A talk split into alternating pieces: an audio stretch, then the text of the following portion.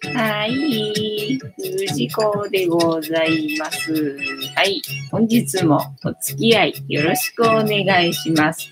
えー、で、この番組はお休み前の約1時間、えー、10時から11時までの間、皆様と楽しい時間を共有して、いい夢見れるような番組を目指しておりますので、皆様楽しんで参加していただけると嬉しいです。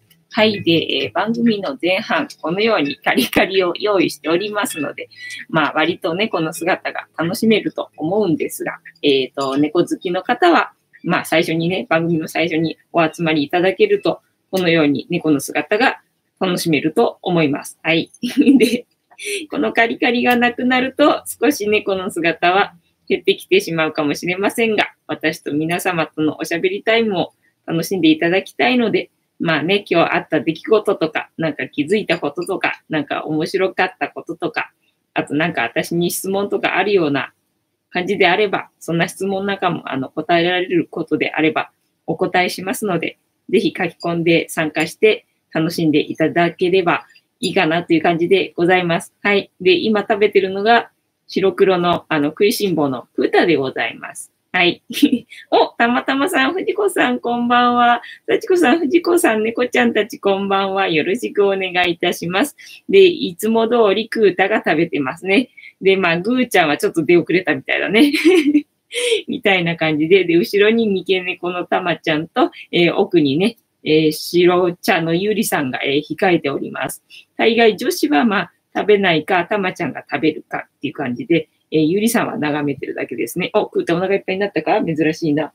はい。こたつ入るの？みんなさ、うちの子さ、入るとかって言う割にはさ、あの、開けると入んないのよね。自分でなんか入りたいみたいでさ。えっと、どっかなえー、さちこさん、たまたまさんこんばんは。たまたまさん、さちこさんこんばんは。あやこさんこんばんは。えー、皆様よろしくお願いいたします。ってなわけで、えっ、ー、と、なんだっけ？えっ、ー、と、なんだ、番組の前半の説明をしたのか。えっと、番組の前半の説明して、で、あ、後半ですね。番組の後半にタロットカードの1枚引きなんてこともやってますので、タロットカード好きの方は、まあ、後半だけでも楽しんでいただければいいんじゃないかなという感じでございます。はい。えっ、ー、と、えー、幸子さん、えこさんこんばんはね。皆様お久しぶりでございます。よろしくお願いいたします。で、番組の前半は、えー、猫好きの方が集まってるかなと思いますので、えっ、ー、と、番組の前半に、えっ、ー、と、猫のね、エピソードを1日以降お話ししてるので、えお話ししようかなと思うんですが、えたまたまさん、あやこさんこんばんは。猫ちゃんこんばんは。あやこさん、さちこさんこんばんは。で、えっ、と、昨日の 昨日の猫話なんだったっけな？昨日の猫話は、えっ、ー、と、文豪じゃなくて、えっ、ー、と、なんだっけ？忘れちゃった。ダメだ、思い出すね。昨日はなんだっけな？昨日は、昨日は、あ、あれなんだっけ、えっ、ー、と、違う。えっ、ー、と、あ、オスとメスの間、性格の違いだ。オス猫とメス猫の性格の違いをお話しさせていただきました。それは、えっ、ー、と、午前中にね、あの、ベルさんっていうところの、まあ、猫ね、いっぱい飼ってるところの、えっ、と、ライブがね、朝やってて、で、そこに参加したらのね、で、うちの猫は、あの、抱かしてくれないっていう話をしたら、なんか、メスはね、ツンデレだからね、抱かしてくれないよって言われて、ほう、そうか、と思って、で、それで気になって昨日は、オス猫とメス猫の性格の違いをお調べしました。はい。えっ、ー、と、ちもちもさん、お、ちもちもさん、こんばんは。よろしくお願いいたします。えー、あやこさん、たまたまさん、こんばんは。たまたまさん、オス猫とメス猫の違い。私は、サガバルーンに、あ、サガバルーン行ってたんだ。へえ。私はね、あの、春に、あの、栃木の、えー、バルーンに行ってましたよ。ね、幸子さん、ちもちもさん、こんばんは。ちもちもさん、こんばんは。ね、そっか、えっ、と、福岡だと佐賀が近いって感じか。なるほど。えっ、と、佐賀は九州？全然分かってなくてそう。だからさっきね、ふと思ったんだよ。ここにさ、あの、ホワイトボードが欲しいと思って。ホワイトボードに、あの、なんだ、白地図、日本の白地図を貼っつけて、で、あの、これね、聞いてる人の、えっ、ー、と、なんだ、ところ塗りつぶして で、えっ、ー、と、47都道府県だったっけ、日本って。それをね、あの、埋めたいと、さっき、あの、思いました。みたいな感じでね。だから、そうすれば私もさ、日本地図っていうの？なんだ、それにも詳しくなるかな、みたいな感じ。はい。じゃあ、とりあえずね、一通り説明はしたので、えっ、ー、とね、ジャスティスしようかなと思います。えー、たまたまさん、はい、隣の県です。あ、そうなんだ、近いんだ。あ、いいね、近くにあるとね。そうなんだよ。だからね、電車でね、栃木のね、そのバルーンに行こうとすると、バルーンってさ、朝一なんだよね。だからね、始発で行ったところで間に合わねえの。もう終わってんの。だからね、車ないといけないのよね。ね、車ある人はどこでも行けていいよな、なんて思って、なんかそんな失敗談もありまして、みたいな ところです。えっ、ー、と、ちもちもさんバルーン、そう、あのね、バルーンレースっていう、なんだっけ、えっ、ー、と、ホンダがやってるんだっけね。えっ、ー、とね、アシモがね、あの、なんだっけ、シンボルマークだった気がするんで、あの、な気球ね、気球の、なんかね、なんだっけ、なんかルールがいくつかあって、なんかね、あの、スポーツらしいんだよね。なんでスポーツなんだろうって感じなんだけど、ただそのね、気球が空に浮かんでる、えっ、ー、と、えー、写真とか、あとなんだ、夜だと、なんだ、あの、イルミネーション的な感じっていうのかな。なんかね、あの、ランタンみたいな感じになるんだよね。それがね、ちょっと写真撮ってみたいなっていうふうに、まあ写真撮らなくても見てみたいなっていう思いがあって、ただ夜だとね、あの、泊まりになっちゃうんで、あの、泊まりはなかなかみたいな感じがあってね、夜は参加したことなくて、で、朝だけね、行こうと思ったんだけど、朝もね、朝一だからね、あの、見れなかったみたいなのがね、あるんですよね。車欲しいってとこなんですよ。えっ、ー、と、ミルキースマイルさん。お、スマイルさん、こんにちは。えー、サチコさん、スマイルさん、こんばんは。ミルえー、ミルキースマイルさん、ライブ参加初めてです。ありがとうございます。スマイルさん、芝さん、こんばんは。たまたまさん、熱いお茶でジャスティス、あ、そうだ、ジャスティスだった。ジャスティスタイムでした。えー、幸子さん、スマイルさん、よろしくお願いします。ちもちもさん、ツインリンクも的。あ、そうかもしれない。そうそうそうそう。えー、たまたまさん、熱いお湯、お茶を入れています。おー、熱いお茶でよかったね。えっ、ー、と、スマイルさん、はじめましての皆さん、よろしくお願いいたします。はい、では、皆様のお飲み物がなくならないうちに、まず最初にね、乾杯を一緒にしようと思いますので、お付き合いよろしくお願いいたします。はい、では行きますよ。せーの。ジャスティース、ジャスティース。はい、今日もお湯、もう考えてらんなくなってきた、最近。てかまあ今日もね、さっきあの、コーヒーに入れてたんで、だからまたお湯になってしまったみたいな感じ あれだっけお湯は左右って言うんだっけ？ああ。幸子さん、熱いお湯、ジャスティス。あ、そうなんだ。昨日入れてたあれかな、マロンのやつは、茶葉だって言ったもんね。茶葉なのにマロングラッセの味するっていうのはどういうことなんだろう あれ自分で砂糖を足して入れるっていうことなのかなね、すごい不思議よね。カルディにはなんかいろんなものがあって面白いよね。そうなんだっけ、いちじく豆乳とかいうのもあるらしくてさ、さっきなんか ブログを見てたんだけど、なんかカルディで買ったなんとかかんとかっていうタイトルがあったから、なんかちょっと気になって見てみたら、なんかね、いちじく豆乳とかいうのがあって、はあ、カルディには豆乳も売ってるんだなんてさ、さっき思って、えー、あやこさんさっき風呂上がりのコーラ飲んじゃった。あ、そっか。風呂上がりには飲んじゃうよな。それは飲んじゃうよな。じゃあおかわりしてください。おかわりコーラどうぞっていう感じな。うん。はいはい。でね、そう、ジャスティスね。ジャスティスっていうのは、えー、この番組のチーママがなんかだいぶぐっちゃぐちゃになってきたけど。だいぶぐっちゃぐちゃになってきたけど、あの、後ろの黒い人、後ろの黒い人が、えっ、ー、と、なんだかわかんなくなってきたのね。あまりにもぐちゃぐちゃすぎてね。えっ、ー、と、この番組のチーママで、たけしって言います。で、たけしの言葉で乾杯のことをジャスティスって言いますので、今後ね、一緒に乾杯してくださる方は、えー、この番組ではジャスティスっていうので、よろしくお願いいたします。えー、幸子さん、美味しかったです。私は砂糖抜きで飲んでるので、お茶としてです。へえ、じゃあ、砂糖なくてもマロングラッセの味がするんだね。すげえ。えー、なんかね、そう、たけしだいぶぐっちゃぐちゃになってきちゃったでしょ？なんかさ、寒いからさ、ちょっとさ、あの、寒々しいからさ、ほら、半袖だし。だから、ちょっとマフラーでもつけてやろうかなと思ってさ、あの、マフラーつけてやったのよ。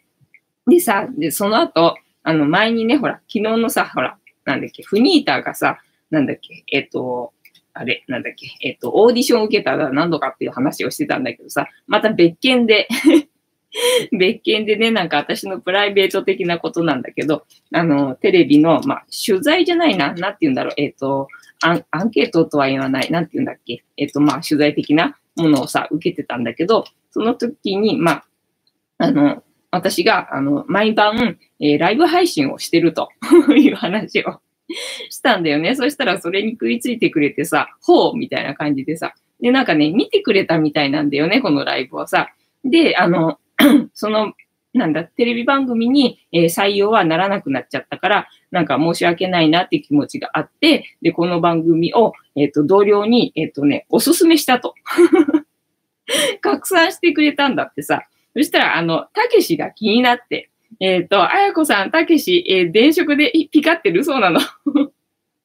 そうなんですよ。えっ、と、さちこさん、カルディで買ってください。期間限定、あ、期間限定なんだ。じゃあ、マロンだから秋だけなのかね。じゃあ、あの、早めに買った方がいいよね。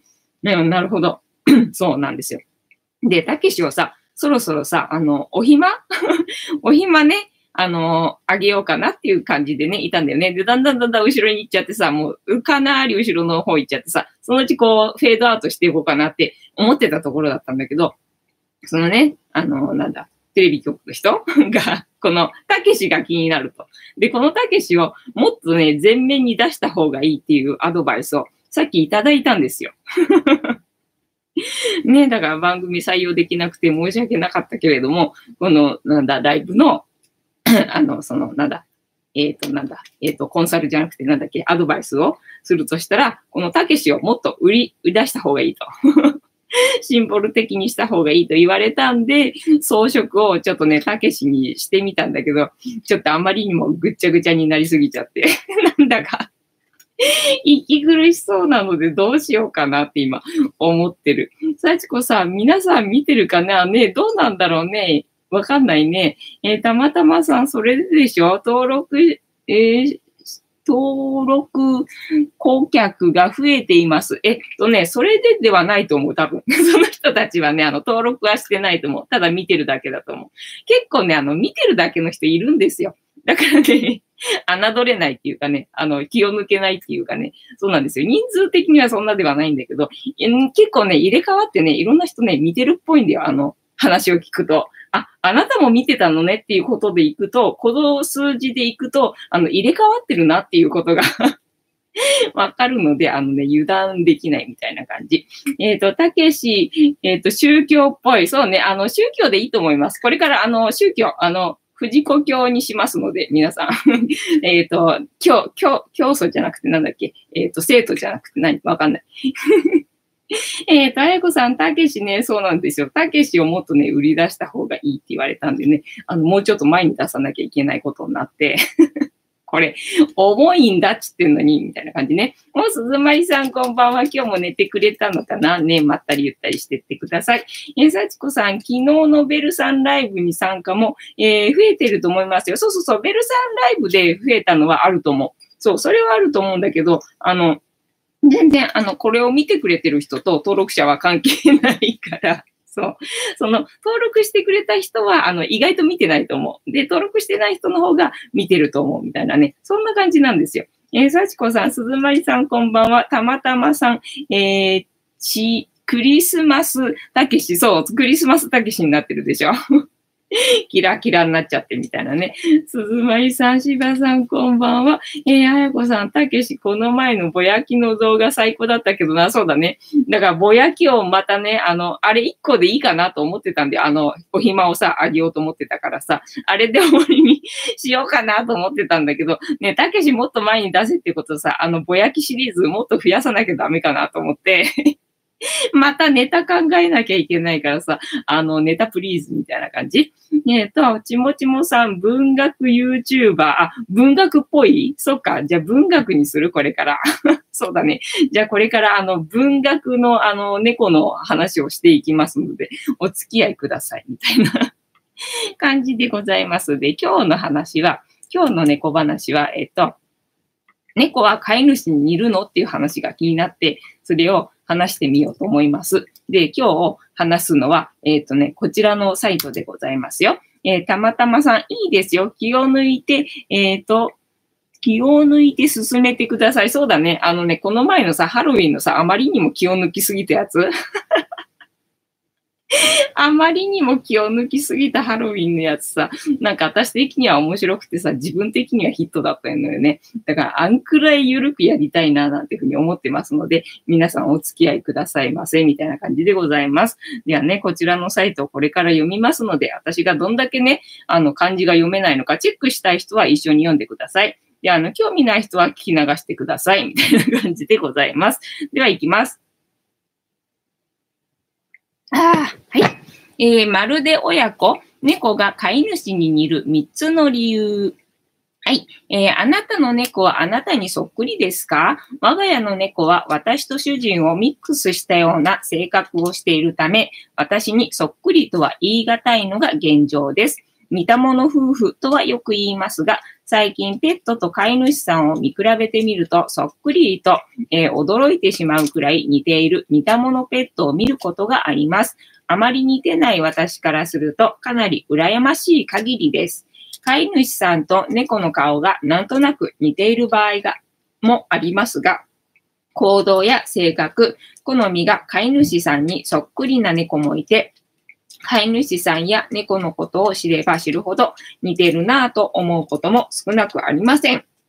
えー、人間と猫、えー、種族が違うのになぜ、えー、猫は飼い主に似てくるのでしょうか？猫が飼い主さんに似てくる理由を、え考察も交えてまとめてみました。え猫との接し方、寂しがり屋で甘えたい気持ちの強い飼い主さんに育てられた猫は、甘えたの寂しがり屋にしっかりしていて、クールな飼い主さんに育てられた猫は、どこか自立して大人の猫として生活している印象があります。皆さんはいかがでしょうか実際に猫は育てられた環境によって性格が決まる部分も多いと言われています。寂しがり屋で甘えん坊の飼い主さんに育てられた猫はおそらくスキンシップも多く、たくさん構ってもらい、たくさん甘えながら育ったのでしょう。子猫のような無邪気さを残し成長するまで、えー、飼い主さんと同じ甘えん坊の猫になるのかもしれません。逆に、クールな飼い主さんに育てられた猫は適度な、えー、距離感で接してもらっているため、ある程度自分で自立して物事を考える猫になります方、えー、そのためにどちらかといえば大人っぽく自立したクールな飼い主さんに似た性格の猫に育つのでしょう。うちは何だろうな、どうだろうな、わかんねえな。えっ、ー、と、猫が飼い主さんの性格に似るというよりは、成長する中での飼い主さんの猫への接し方に性格が出て、えー、順応して似たように、えー、猫が育っているだけなのかもしれません。えっ、と、飼い主と生活環境が同じだから、え飼い飼い猫は当然ですが、飼い主さんも同じ屋根の下で暮らしています。生活スタイルなども猫がある程度飼い主さんに合わせて生活をしています。猫と飼い主さんは同じ家で同じようにコミュニケーションを取りながら生活しているので生活スタイルが似てくるのは当然と言えるでしょう。えー、物事をするタイミングもやはり長い時間一緒に暮らしていれば猫と人間だって似てきます。そうかね。えー、人間同士ではないので、猫がどこまで人間の言葉や感情を理解しているのかはわかりません。しかし、いつも聞いている飼い主さんの言葉や、いつも感じている飼い主さんの感情を知っているからこそ、ある程度猫の考え方や感じ方が飼い主さんと似てきても不思議ではないでしょう。えー、似ている猫を無意識に選んでいる。なるほど。それはあるかもしれない。えー、人間や動物にはえー、場合に、配偶者に、えー、自分に似たものを選ぶ傾向が見られます。えー、特別交配というのですが、自分に顔立ちや性格が似ている異性を選び、交配することで進化を一定方向にするというものなのだそうです。はえー、基本的に人間も他の動物も能動的に自分に似たものがそばにいた方が安心するのかもしれません。まあね、一緒にいて、なんだ、えっ、ー、と、気が休まるっていうかね、安心できるっていう方がっていうことよね。えっ、ー、と、猫を、えっ、ー、と、選ぶときもどこか自分に似ている猫の方が人間は好感を持ちやすいと言われています。えー、顔が似ているのか、雰囲気が似ているのか、どこが似ているのかはわかりませんが、直感的に似てると感じた猫を人間は選ぶことが多いようです。そう、直感でわかるもんなんだね。え、猫が飼い主さんに後天的に似ているわけではなく、もともと飼い主さんによく似た猫を選んでいるだけだそう。うちの場合は生まれたんだけどな。えー、もちろん、そんなことはないという意見もあるようですが、はい。えー、飼い主さんに似た部分を猫に見つけて飼うことを決意したのであれば、運命的でちょっとロマンチックではないでしょうか。まあ確かにそうよね。えっ、と、いかがでしたか？ペットショップや浄土会で数匹のな猫から選んだわけではなく、飼い猫が飼い主さんに似る事例はたくさんあります。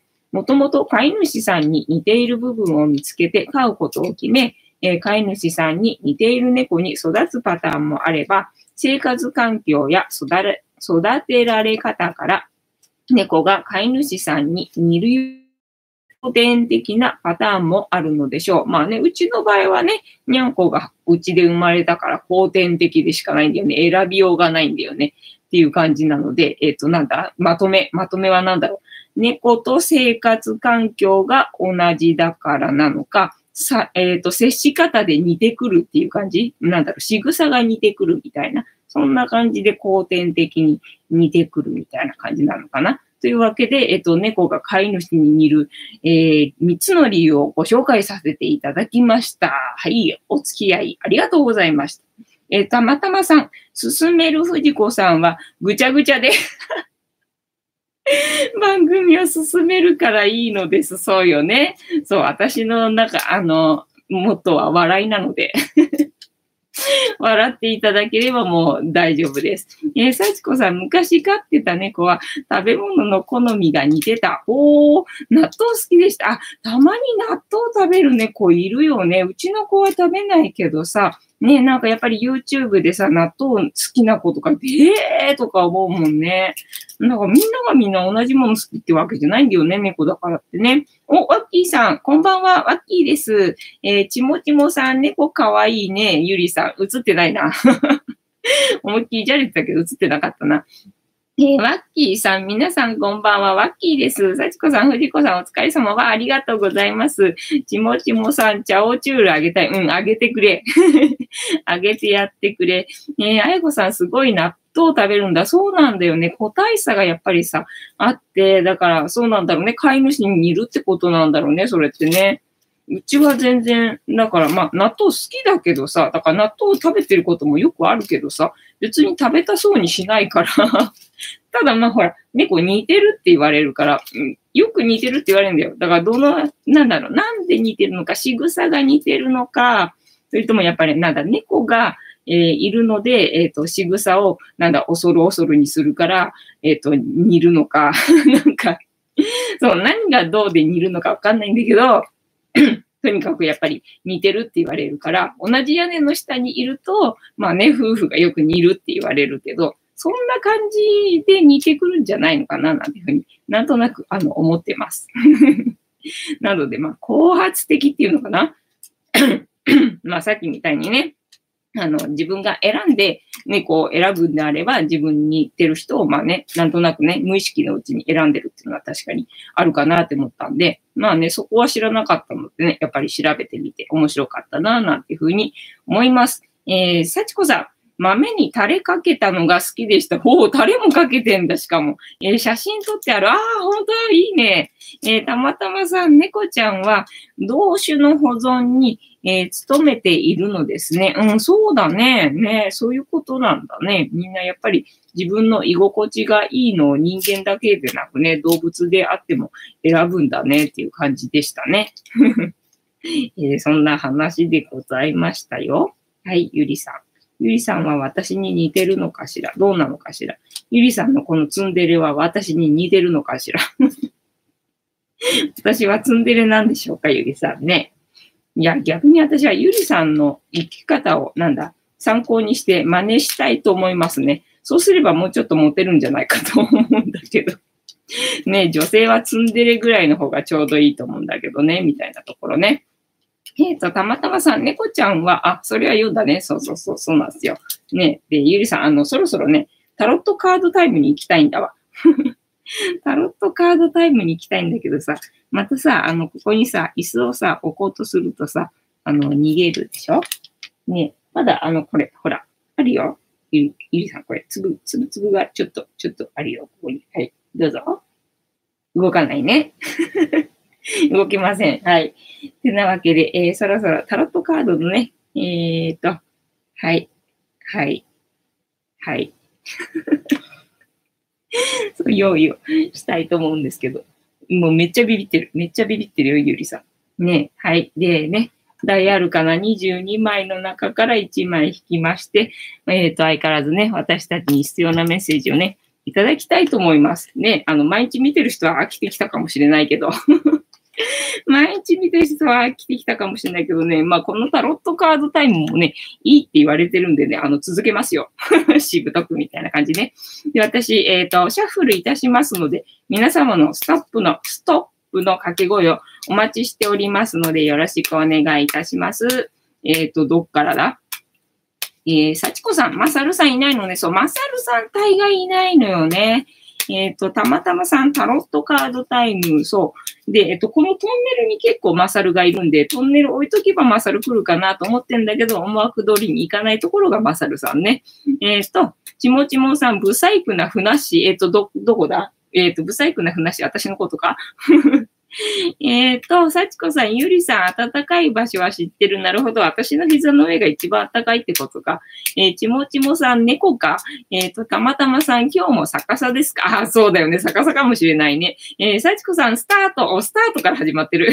たまたまさん。スタート、幸子さん、ジャンプね、もうみんなジャンプって言うから、ジャンプって言うようになっちゃったよね。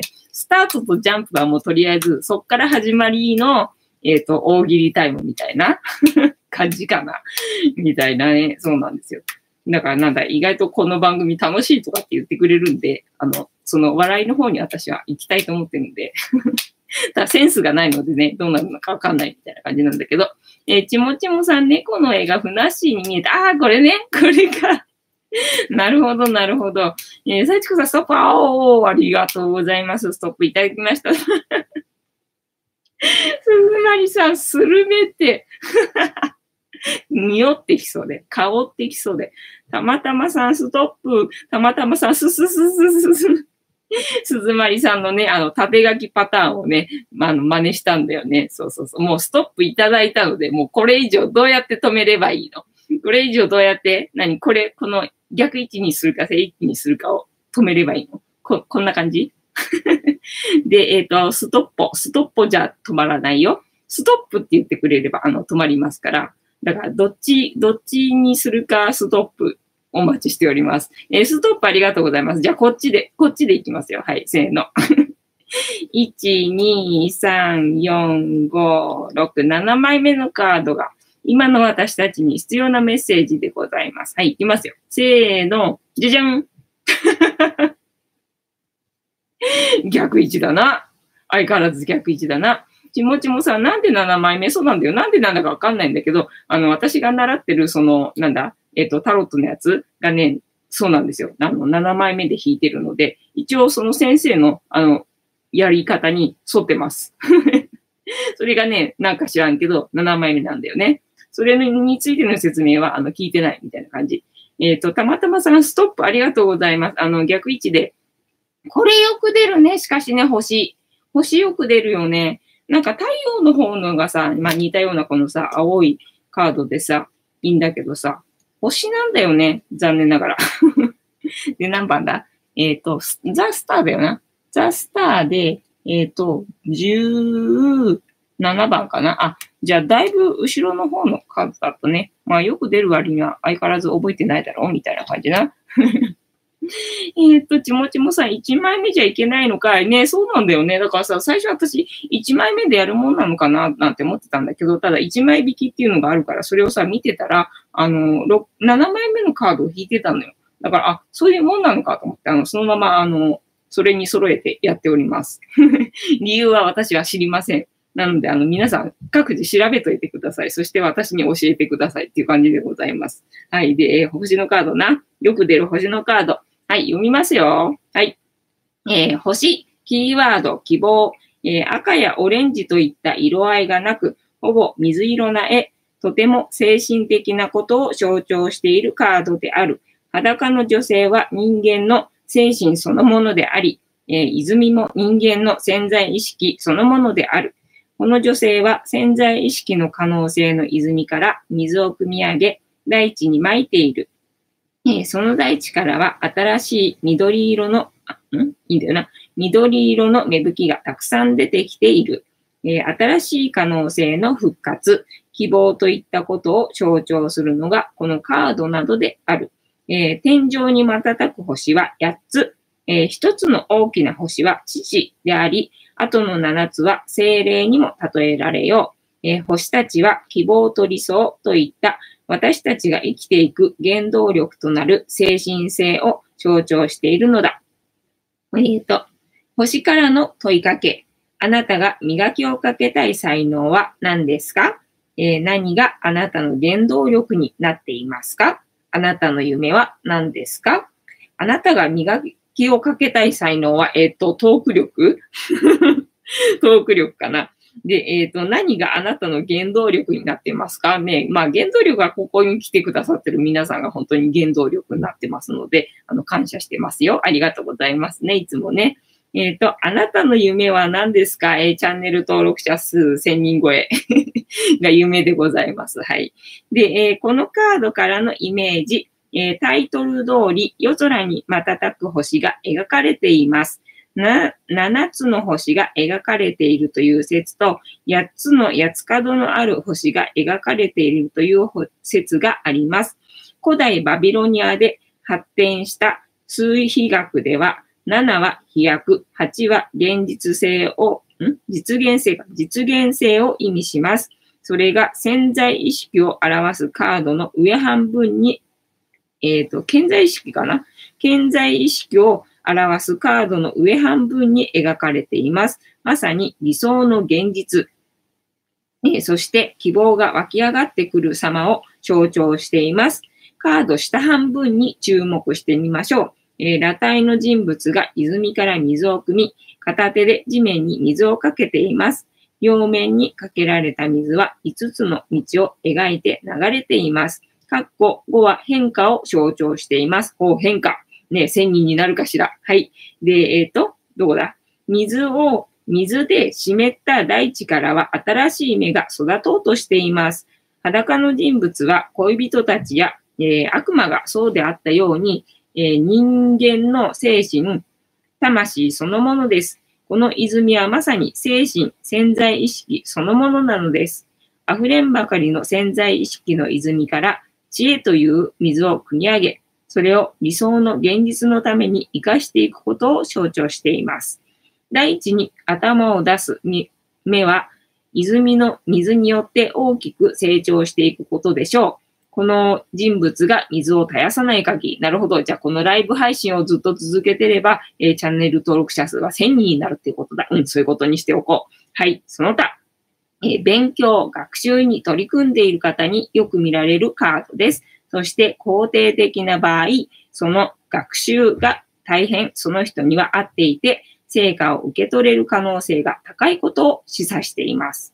えー、クリエイティブな仕事についている相談者にも多く展開されるカードです。えー、仕事のご相談でよく展開されるカードです。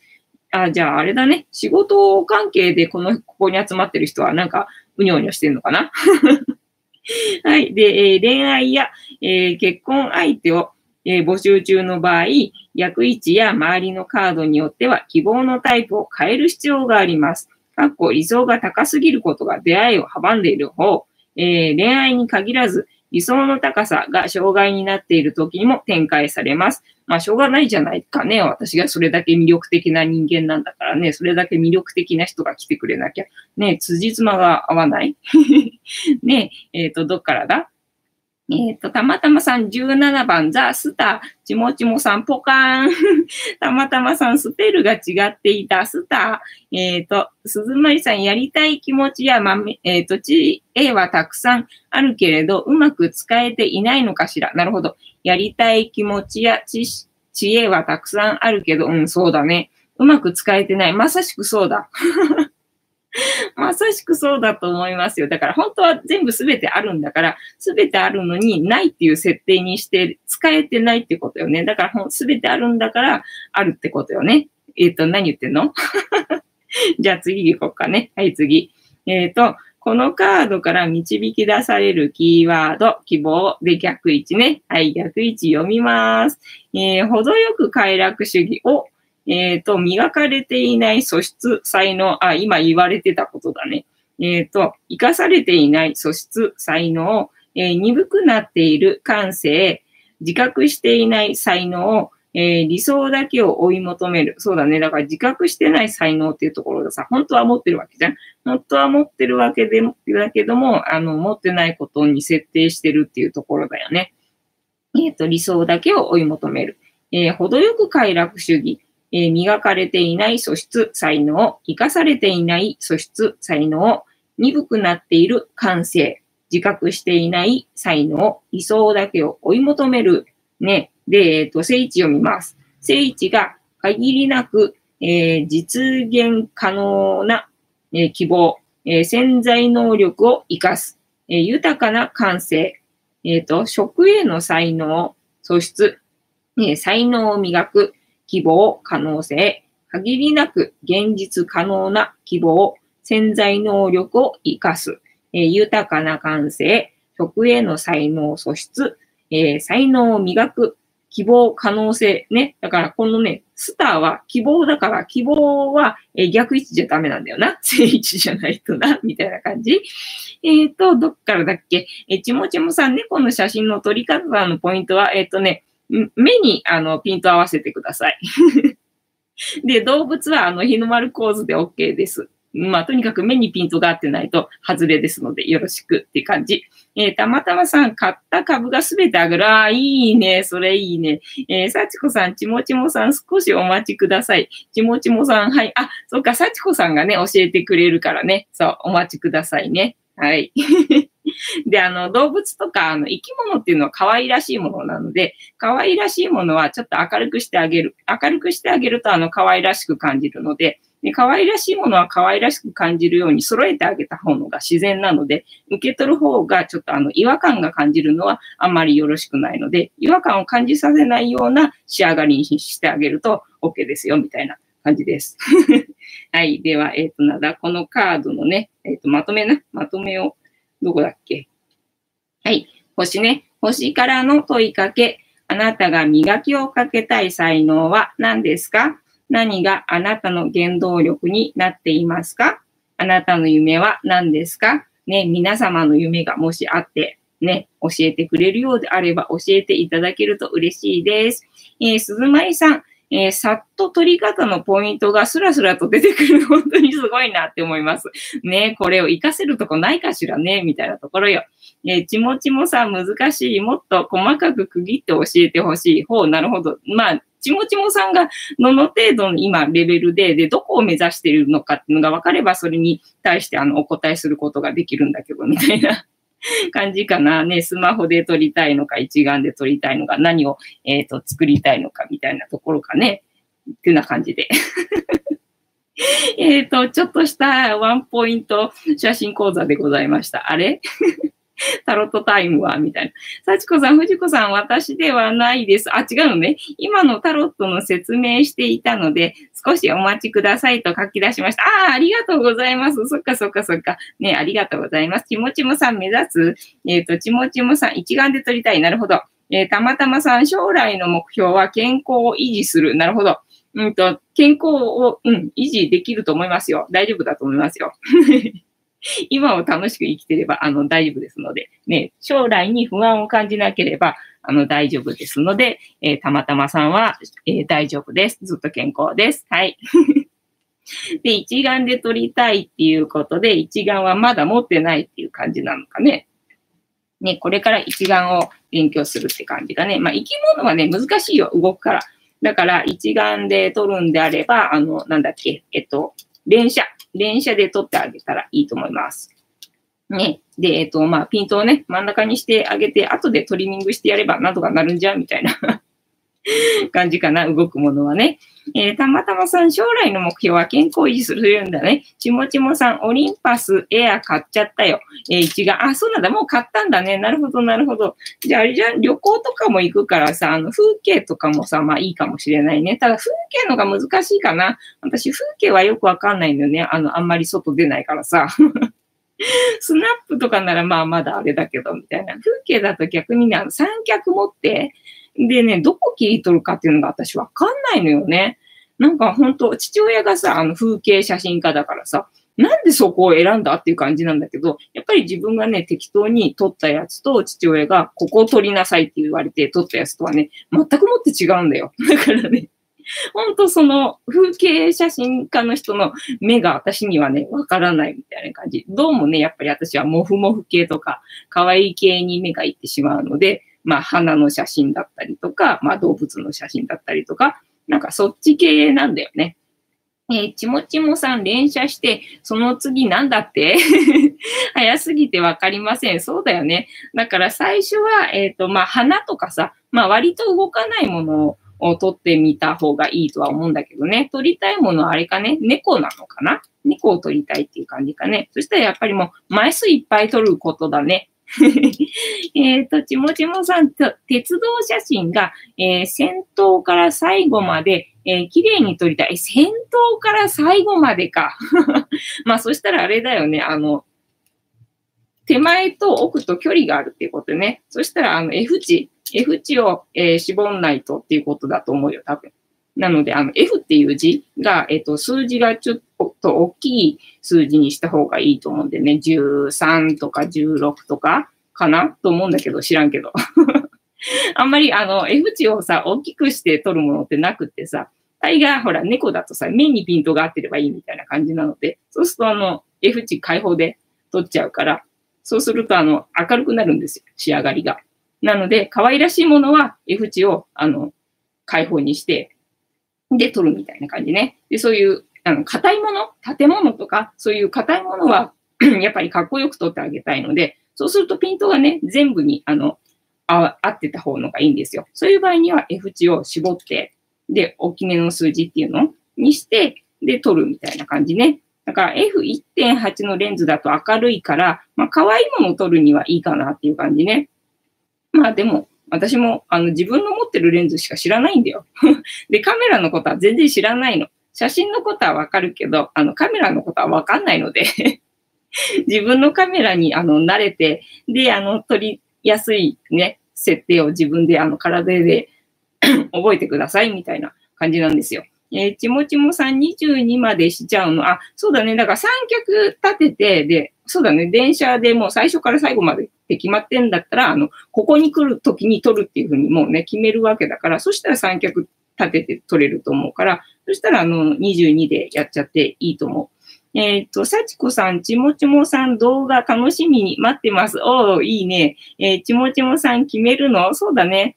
だからまあ、あの、まあ、電車ね、そんな、あの、多分その最初から最後まで取れる電車って言ったら1両とかでしょ。1両とかだとそんなにね、しょっちゅう来る電車かどうかわかんないから、あんまり、あの、チャンスがないかもしれないんだけど、できればね、何回も何回も練習に、あの、取ってあげた方がいいと思うんですよね。ねえなので そんな感じ。まあ、あの、鉄道を取ったことがないっていうか、そういう短い電車を取ったことがほぼないので、まあ、もし取るとしたら、その長い電車の、その先頭だけ取って、あとはなんか桜の時期とか、桜の時期と、あと電車とみたいな感じで、なんかと絡めて取るみたいなことをして、電車だけを取るってことが私したことがないのでね、だから最初から最後までピント合わせるってことをしたことがないので、どんな設定なのか全然わからないんですよ。えっと、ちもちもさん、山手線とか、そうだね、なんかそうだね、近くにある電車で練習してみてやったらいいかもしれないね。えー、ちもちもさん絡めて撮るそうだね。だから私がもしあの電車撮るんだとしたら桜の綺麗な時とか、あの電車だけを撮るっていうんじゃなくて、まあ要は空が綺麗な時とか、まあさっきで言うバルーンで言ったら、あのバルーンと電車みたいな。まあそれだったらちょっと欲張りすぎかもしれないんでね。あれだけど、みたいな感じ。えっ、ー、とまあ空に綺麗な雲があったりとかしたら、まあそれと一緒に撮るとか、あと菜の花の時期だったら菜の花と電車みたいな感じで撮るとかね。えっ、ー、と、鈴舞さん、電車は風景と絡めても、えっ、ー、と、情緒があって素敵ですね。そうそうそう。ちもちもさん、何をどう練習したらいいのか。そうだね。まずは、あの、ピントが合ってないと作品としてはダメだから、この、私はこれが撮りたかったっていうものにピントが合ってれば、まず OK ね。そう。で、あとは、えっ、ー、と、構図もあるかな。そう。だから構図がね、あんまり、あの、それほど厳しくないのは生き物系、あの、顔がある系、こういう顔がある可愛い子。可愛い子がある子は、まあ、あの、日の丸で OK ですよ。この子が撮りたかったんですっていうのがわかるからね、日の丸でね。で、えっ、と、そうじゃなくって、まあ、花とかで日の丸にしちゃうと、もう本当に日の丸構図になっちゃうから、花の場合は構図が、あの、ちょっと勉強した方がいいかも、みたいな感じかな。えっと、あとは人物だな。人物は、えっ、と、ポージングとかが必要になってくるので、ポージングの知識とかが必要になってくるかね。えっと、ちもちもさん、花は、えー、茎にピント合わせるんですか？あ、そう。花の場合はさ、真ん中にさ、あの、なんだ、あの、なんていうの、花弁って言うんだっけ？あれって。あるじゃん。それがね、顔になるわけ。あの、花で言うところの。だからそれにピントを合わせる。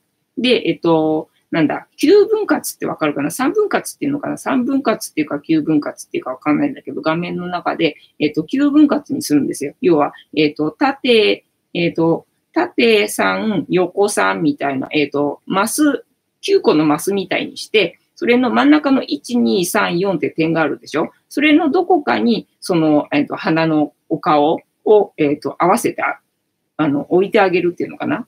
それで取ってあげれば、なんとなく形になるみたいな 感じ。それかもうアップで取る。もう全然だから、あの、余白があって真ん中に花全部が入ってると日の丸になってしまうから、えっ、ー、と、余白を入れずに、もう、なんだ、画面全体が花になっちゃって、で、あの、余白がないような状態なアップで撮ってあげたりとかすれば、あの、日の丸でも、まあ大丈夫かな、みたいな感じね。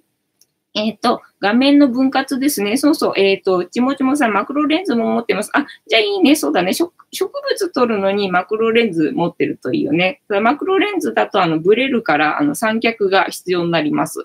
えー、鈴まりさん、素人なんで、感覚で、えー、素敵やんって思える写真が撮れれば、きっと良いって思っちゃいます。あ、いいんだ、いいんだよ。そうそうそう。もう感覚だから、あのー、なんだ、写真って感覚だから、素敵だなって思えばね、ほんとそれでいいんです。そうそうそう。それが正解ですよ。本当に。だから私も、なんだか作品っては言えないんだけども、なんと、なんか知らんけど気になるっていうのは、あの、絶対撮って帰ります。でないとね、後悔するんですよね。ああ、やっぱりあれ撮っとけばよかったなと思って、後でなんか気になって気になってしょうがないわみたいなことがあるんでね、なんかね、気になったものはね、とりあえずね、撮るみたいなことはね、あります。そう、あとなんだっけ何の話しようと思ってたんだっけな えー、ちもちもさん、今までですごい写真撮ったんですか？あ、そう、それがね、ないのよね。だから、賞取ったとかっていうのはないからさ、なんかいくつか、あの、採用されてみたりだとかさ、なんか褒められたりとかはさ、あるんだけど、コンテストに出したことっていうのはなくって、で、コンテストで私賞取ったこともないし、みたいなところでね、だからあんまりほら、偉そうに 言えないんだけども、まあ、わかるところはね、教えてあげますよ、みたいな感じなんでさ。えっ、ー、と、たまたまさん、藤子さんは何というカメラをお使いですか？えっ、ー、とね、古いカメラでね、D5000 っていうカメラを使っております。ニコンの。ニコンの D5000 という、えー、古いカメラを 使っておりますね。新しくしたいんですけど、みたいなところでさ。えちもちもさん、何に採用されたんですか？あ、カレンダーとかね。カレンダーに採用されたりとかしたかな。ちもちもさんすげえ、すげえのかな？わかんないんだけど 古いカメラでございますよね。みんなの方がさ、だからせ、明日もさ、あの、動物園の撮影会があるんだけど、なんかみんなの方がさ、いいカメラ持ってるんで、あの、恥ずかしくなっちゃうんだよね。恥ずかしくなっちゃうんだけどさ、まあ、みんなよりも始めてるのが早い分、あの、それだけ失敗してるので、あの、失敗の量が多いので、その分、あの、教えてあげられるみたいな、そ、そんな感じですよ。えっと、たまたまさん、私は私新しいカメラを買おうかな。そうだね。なんか最近みんなソニーのカメラを買ってるもんね。だからこれから買うんであれば、私もソニーのあの、ミラーレスがいいなっていうふうに思います。えー、ちもちもさんなんだって？えー、たまたまさん、ニコンですね。そう、ニコンの D5000 っていうカメラを持ってます。ちもちもさん、どこの動物園で撮影してるんですか？あのね、上野動物園に行ってますね。私はまあいろんな動物園に行きたいなっていうふうには思ってるんですけど、ただ生徒さんあの引き連れる場合には、駅から近いでしょ？だからね、動物園の撮影としては、上野動物園はね、ちょっとね、難易度高いんですよ。取りにくくってすごい。あの、なんだろう。網が、網網なんだよね。網網だからさ、結構網が消せなくて、で、狭いからさ、あの、網との距離がないんだよね。だからあんまり網が消せるところがなくって、で、他の動物園だとなんだ、もう、なんだ、広いからさ、網がなくって取れたりとかするから、他の動物園の方が動物は取りやすい。一番上の動物園はね、取りにくいんだけど、まあ、生徒さん連れて行くのにね、あんまり、あの、交通の便が悪いとこだとちょっとあれなんで、それで上野動物園で撮ってます。えー、たまたまさん、YouTube、YouTuber はソニーが多いですね。あ、そうなんだね。もう今時なんかみんなソニー、ソニーって言ってるもんね。えー、ちもちもさん、望遠レンズじゃないと網が消えない。そうそうそうそう。動物園行くときは望遠レンズじゃないとね、あの、網消えないので、望遠レンズで行ってください。えー、ちもちもさん、どうやって生徒になればいいんでしょう？あ、じゃあね、あの、後でリンク貼っときますね。で、ストア化っていうところで、あの、私、先生やってますので ストアカっていうところで、多分あの、その上の動物園の撮影で探せば私出てくるんじゃないかな、みたいな感じね。えー、ちもちもさんセンス、センサーはソニーが作ってますからね。そうそうそう。あと、キャノン。そう、そうらしいんですよ。だからソニーが結局使っ作ってるので、だからソニーで買った方のがいいじゃんっていうことになってて、最近みんなもう本当にソニーのカメラばっかり。みんなね、新しく買ったって言ったら、もうソニーのあの、なんだっけ、ミラーレスを買ってるので で、やっぱりね、ミラーレスはね、軽いんだって。で、使ってる人に話聞いたら、あの、シャッタースピードがなんかちょっと遅いらしいんだけど、遅いと、だから動物取るにはまあ、やや不利かなとは思うんだけど、ただね、重いとね、あの、持っていきたくないんですよ。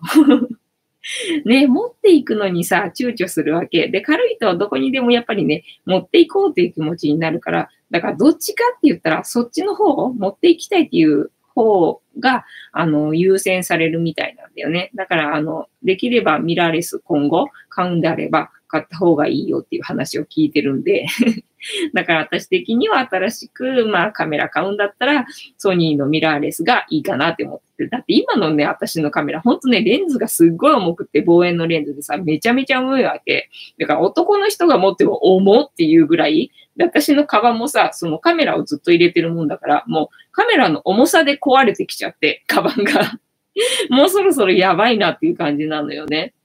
なんかまあ新しく買ってもまたこれになるかのかと思うとさ、なんか どうしようかなみたいに思ってるところがあって、買い替えてないみたいなところがあってさ、えー、ちもちもさん、えー、ミラーレスは軽いですね。えっ、ー、と、鉄道写真も撮りたい。おなるほど、なるほど。そしたら三脚もだね。三脚も、えっ、と、使いこなせた方がいいだろうね、みたいな感じよね。えっ、と、つまりさ、そんなに重い。そうだね、重い。で、えっとね、三脚買うときに、新しく買うときに重さをね、調べたのよ。ちゃんと、あの、対応してるかなと思って。でね、えっとね、なんだっけ、どんくらいだったっけ？忘れちゃったんだけど、1. 点何キロだったかな ?1. 点何キロだから、あ、そんなもんかと思ったんだよね。で、その買おうとしてた三脚の重さに、えっと、対応してたんで三脚買ったんですよね。買ったんだけど、乗せたら、あの、見事に曲がりまして ひん曲がりまして、全然対応してねえじゃねえかと思ってさ、だからもう使わないうちに三脚壊れたみたいな そんなカメラを持っております。えー、ちもちもさん、平日の上野動物園撮影会って高齢者が多いのですか？いや、そうでもないよ。全然なんかね、もうバラバラ。で、えっとね、私がやるのは平日しかやってない 平日しかやってないです。だって土日の上の動物園って言ったらね、とてもじゃないけどね、撮影なんかやれないよ。すごい人だからね。だからたまにさ、あの、上野に行く用事がなんか土日かなんかにあって、私ほら年パス持ってるからさ、だからそれで、あの、上野にね、動物園に行ったりとかすると、とてもじゃないけどね、すごい人だから。これはダメだわって思うから、もともとね、土日は設定してないけれども、ただやっぱりね、あ、これは土日はあのリクエストあっても受けないっていうふうにね、あの思った。えー、鈴まりさん悲しいそう。悲しいでしょ？うちの三脚まともなのが一個もないのよ。えー、ちもちもさんさん、えー、仕事してて平日行けない。そうなんだよね。だから平日来れる、あの、筋力のある人と私は、あの、つるんでいきたいので、わざわざ平日に、あの、設定してるっていうところもあります。はい。えー、幸子さん、すごくこう、もうね、そうなのよ。子連れがね、だって普段だってさ、平日はさ、外人さんがいっぱいいるけど、それに加えて平日になるとね、あ、平日だね、土日になると子連れがすごいことになってて、あの、ベビーカーだらけで 歩けねえみたいになってる。えー、鈴まりさん、東京はどこもいつでもお祭り騒ぎ、そうなんですよ。だから平日でもね、外人さんがいるからさ、えー、ちもちもさん、ベル、ベルボン？ベルボン？ベルボンってなんだろうなわかんねえな。えー、ちもちもさん、ロー現像とかやりますか？あ、まあ、それはやるよね。ローで撮るからね。えー、ちもちもさん、レタッチ、そうね、レタッチは絶対に必要です。だんだん難易度高くなってきただろう。そうなんですよ。あのね、レタッチは絶対にします。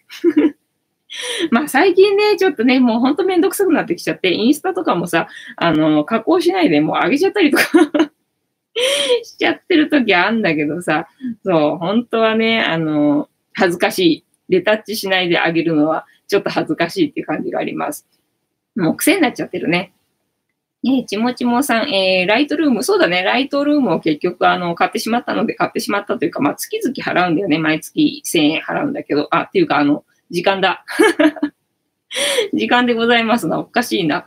えっ、ー、と、幸子さん、藤子さん、お時間になりました。本当だね。お時間になりましたよ。ってなわけで、本日も竹縄ではございますが、いいお時間になってまいりましたので、そろそろ配信の方はお開きにさせていただきまして、えっ、ー、と、なんだ？